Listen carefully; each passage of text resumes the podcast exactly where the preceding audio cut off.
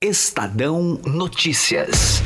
Em 2001, quando fundamos a XP Investimentos, a economia não ia bem. Tivemos até que vender o carro para não fechar a empresa. Com muito trabalho, agora somos uma das maiores instituições financeiras do país. É, aquele carro ainda vai levar a gente muito longe. Para os que acreditam no impossível, nós somos a XP Investimentos. Acredite, xp.com.br. Estadão Notícias.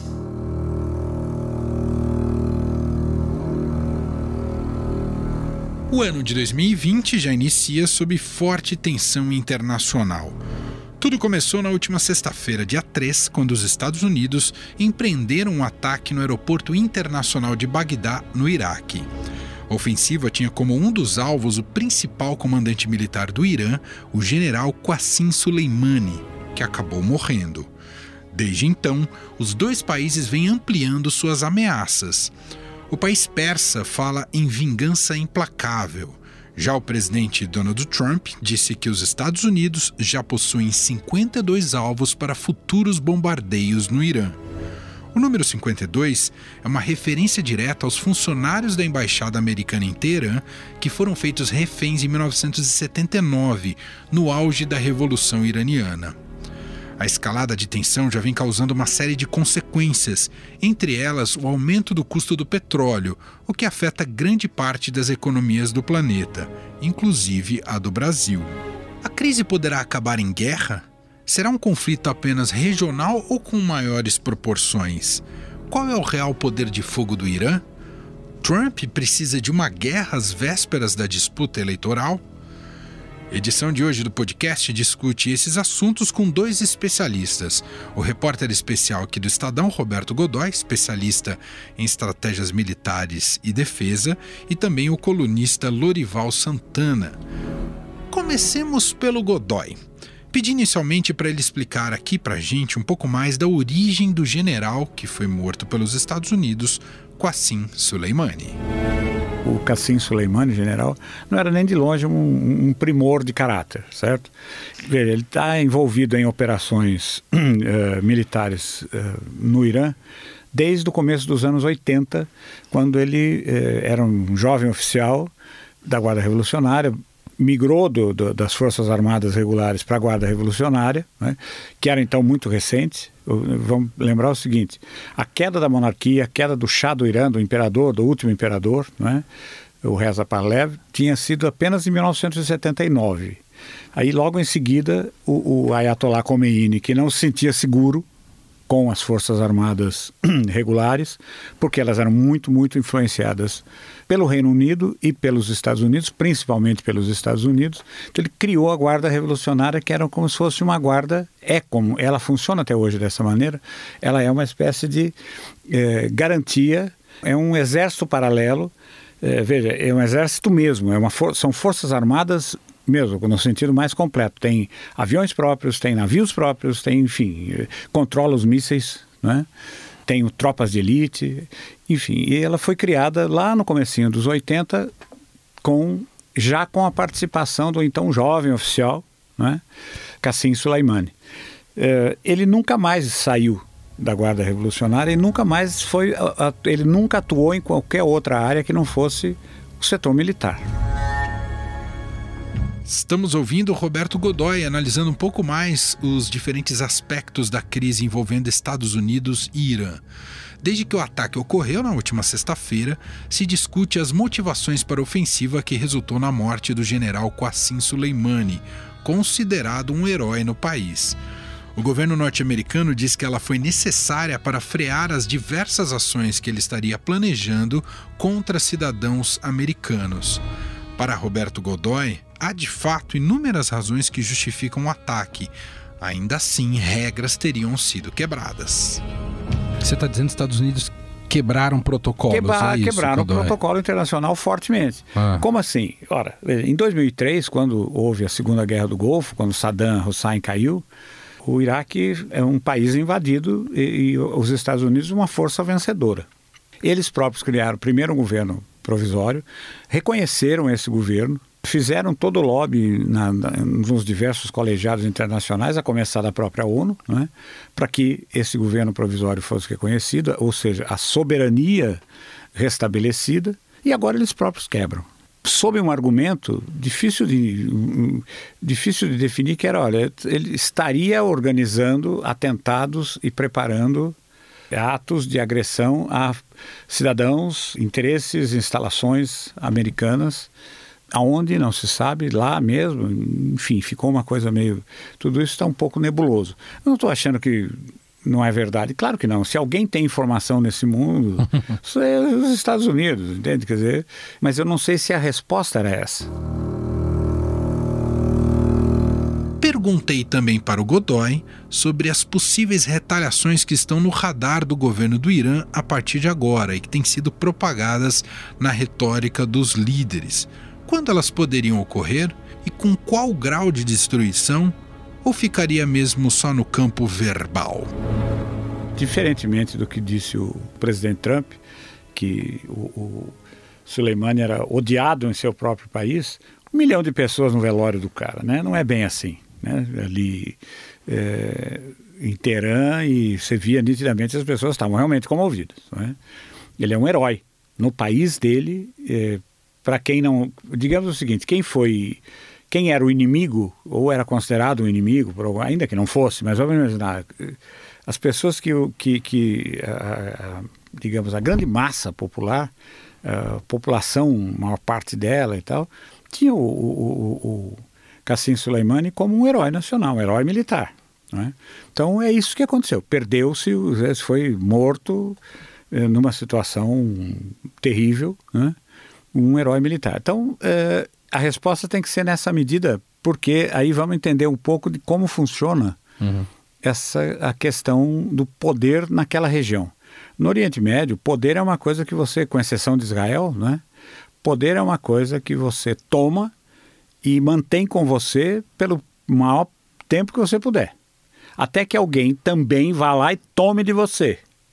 Então, uh, uh, tanto os ayatolás como o próprio governo uh, precisam dar uma demonstração de força. Agora, como será isso? Difícil estabelecer num momento. Desde que a crise se intensificou, há quem enxergue um foco de um conflito de proporções globais. Seria possível de fato? Eu recebi centenas de manifestações mesmo, centenas mesmo, aqui no jornal, de pessoas me perguntando basicamente o seguinte: vai ter uma terceira guerra mundial? Não. Essa... Não, claro que não. Criou-se um pouco essa, essa previsão alarmista é, de fato. Porque, veja, primeiro, vamos pensar o seguinte: o que, que é uma guerra mundial? É o planeta em conflito. Né? A última vez que isso aconteceu nessa escala, ou numa escala próxima disso, foi na Segunda Guerra Mundial. É, de, veja, é tão antiga quanto 1939 eh, quando ela começou, e 1945, que foi quando terminou. Né? Dizer, então, eh, até a maneira de fazer a guerra mudou. Dizer, então, nunca mais a gente vai ver aquelas guerras tropas que se movimentam, que ocupam um outro território, isso acabou. Dizer, não que não, não haja ocupação, mas não é mais essa coisa de você mandar milhares de soldados para algum 100 mil, 200, como aqui no Dunkirk, né, aquele Dunkirk. filme, que você tem 300 mil pessoas tendo que ser evacuadas de uma praia ou coisas assim, de uma região. Dizer, não é bem assim que funciona, né, mais. As guerras tecnológicas, veja, o o próprio ataque ao, ao, general deixou isso claro. Foi um ataque tecnológico. Né? O sujeito que comandou o ataque estava numa base no interior dos Estados Unidos, provavelmente no pé da, ao pé das Montanhas Rochosas, no estado de Nevada. Dizer, o que, que, ele deve ter feito naquele dia? Saiu de manhã, tomou café da manhã com a família e tal, aquele negócio, deixou as crianças na escola, foi lá, sentou, comandou um drone, matou o general, voltou para casa, jantou e tal. Ou seja, é, as guerras modernas são feitas assim. Além do que, imagine tamanho da negociação eh, bilateral, depois multilateral, entre grupos, essa coisa toda que você precisa ter para compor uma coalizão capaz de fazer enfrentamento por blocos, enfim, impensável. Né? Uma guerra regional? Provável. Onde seria? Provavelmente o campo de batalha é o Iraque. O Iraque. Né? Essa decisão do parlamento iraquiano, ainda precisa ser ratificado pelo próprio governo, né, de expulsar as tropas americanas, já é um temor em relação a isso? De é, que é um o temor país em relação à se torne um palco ah, de, do- de um conflito sim, regional? Da retaliação iraniana. Porque, veja, a gente. O que, que eh, a, força, ira- a, força, a força iraniana? Eles têm um milhão de homens em armas. Tem quase o dobro disso numa reserva que eles chamam de. O mundo conhece, né? tecnicamente é chamada reserva de 48 horas, ou seja, você eh, convoca e o sujeito se apresenta em dois dias. Tem uma força de mísseis muito grande. Tem investido nisso. Digamos assim, não se brinca com eles. Tá? E tem uma coisa que é absolutamente tem que ser considerada o tempo todo, que é o seguinte: uma convicção de que estão certos. Este foi Roberto Godoy, repórter aqui do Estadão, especializado em defesa e estratégias militares. Também bati um papo para a edição de hoje do podcast com o nosso colunista, colunista aqui do Estadão de Internacional, Lorival Santana, que analisou não só as causas para o ataque americano, como explicou um pouco mais sobre a decisão do Irã em enriquecer livremente o urânio a partir de agora. Tudo bem, Lorival? Obrigado por nos atender. Tudo bem, Manuel. Um grande prazer falar com você e com seus ouvintes. Em primeiro lugar, Lori- Lorival, gostaria de te ouvir sobre o, o ataque dos Estados Unidos, né, que acabou resultando na morte do general Qassim Soleimani, se ele foi precipitado, se os Estados Unidos não mediram as consequências desse ataque. Como é que você avalia, Lorival? Manuel, eu acho que esse ataque é uma consequência do que vinha acontecendo eh, desde abril de 2018, quando o presidente Donald Trump, cumprindo uma promessa de campanha, rompeu o acordo nuclear com o Irã. A partir daí, o presidente Trump impôs sanções comerciais contra o Irã entre maio e novembro de 2018, né? Foram sanções que foram se acumulando, que foram sendo ampliadas, eh, com o objetivo de quebrar a espinha dorsal da economia iraniana e, portanto, do regime. A expectativa dele, assim como ele pensou em fazer com a Venezuela também, era que a população derrubasse o regime. Né? O, o, a outra promessa importante de campanha do Trump é não se envolver numa guerra, era retirar os Estados Unidos das guerras que, ele estava, que eles estavam envolvidos, porque os americanos estão cansados de guerra. Então agora ele tenta se equilibrar entre esses, esses dois compromissos. De um lado, é, afastar-se do Irã, aumentar a pressão sobre o Irã, e de outro lado, não se envolver no conflito. Então, por isso a estratégia dele era derrubar o regime por meio de sanções econômicas. Isso não deu certo, não aconteceu até agora, pelo menos. O regime tem uma capacidade de reprimir as manifestações com muita violência, muita ferocidade, né? E uh, existe muito descontentamento no Irã.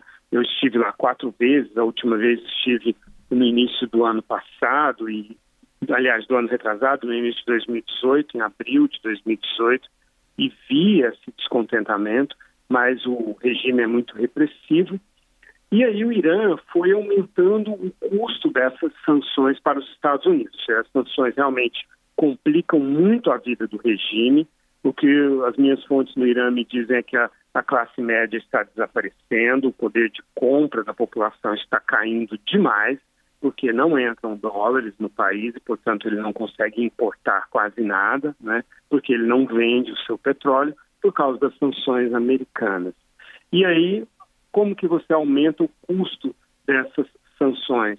Com ataques militares. Então, o Irã, em junho, derrubou um drone americano, atacou petroleiros, dois petroleiros da Arábia Saudita, um dos Emirados Árabes Unidos e um da Noruega, todos aliados dos Estados Unidos. E em setembro fez aquele ataque impressionante contra a principal refinaria e o principal campo de petróleo da Arábia Saudita. Né? E os Estados Unidos assistiram a tudo isso sem reagir. O presidente Trump chegou a dizer que naquela derrubada do drone ele ordenou uma ação militar, uma retaliação mas voltou atrás por causa das perdas humanas que ela causaria. Então, ele exercitou uma enorme paciência, na verdade, o presidente Trump.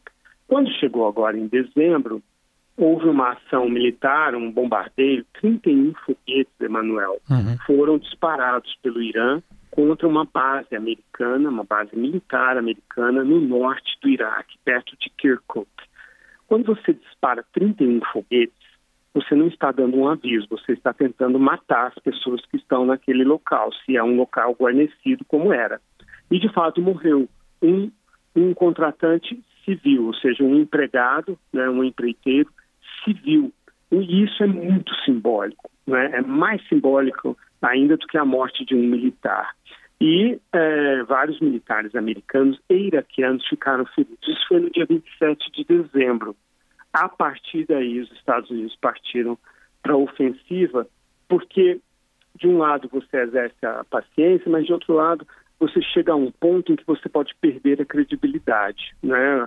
Os Estados Unidos são uma potência hegemônica, mas qualquer país, né, ele tem que é, medir muito bem até que ponto ele deve ser paciente quando ele tem que responder para não perder credibilidade. Porque quando você perde credibilidade, o adversário vai avançando, né? ele vai atacando mais. Como eles não retiraram as sanções econômicas, o problema continua para o Irã, o Irã vai continuar agindo dessa forma, atacando, atacando e crescendo para a frente dos Estados Unidos. E foi nesse momento, então, que o presidente Trump decidiu. Primeiro, ordenou bombardeios contra posições da milícia Kataeb Hezbollah, que significa Brigadas do Partido de Deus.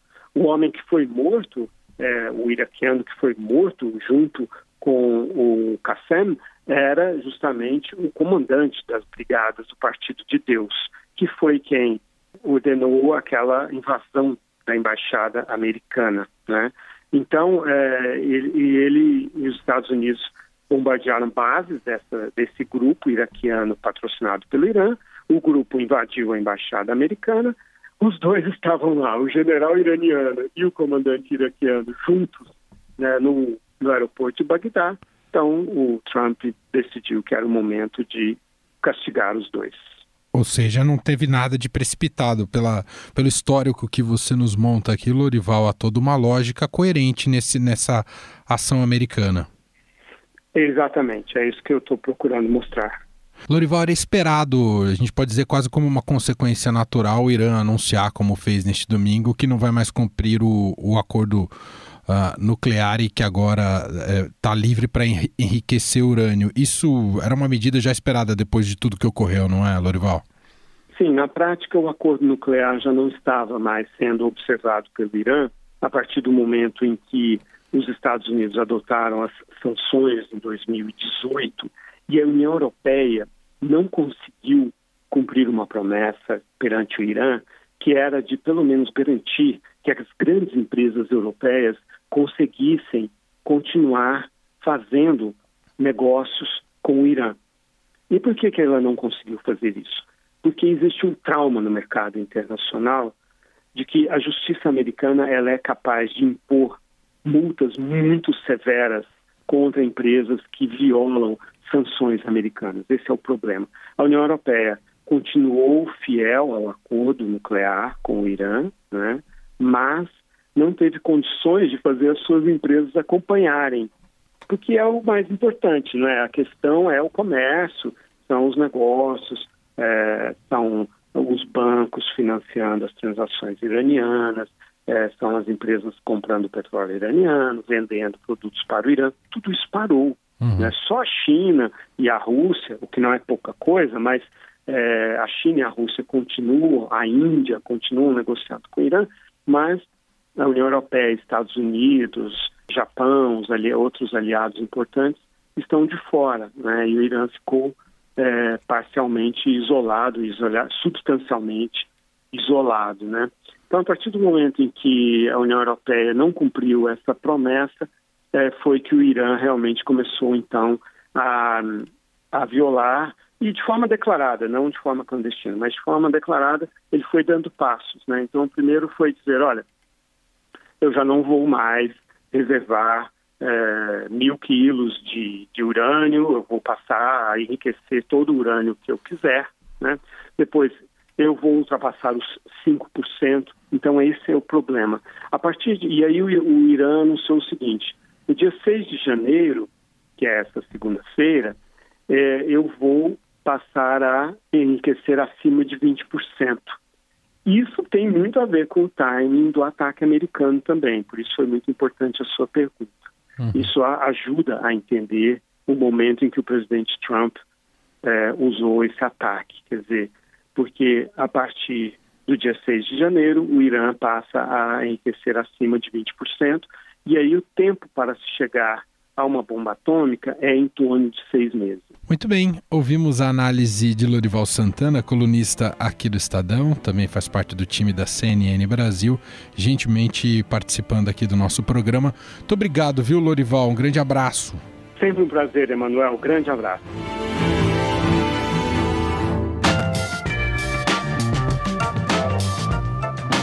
O Estadão Notícias desta segunda-feira vai ficando por aqui. Contou com a apresentação minha, Emanuel Bonfim, e montagem de Nelson Volter.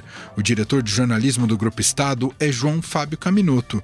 Mande seu comentário e sugestão para o e-mail podcast@estadão.com. Um abraço para você e até mais. Estadão Notícias.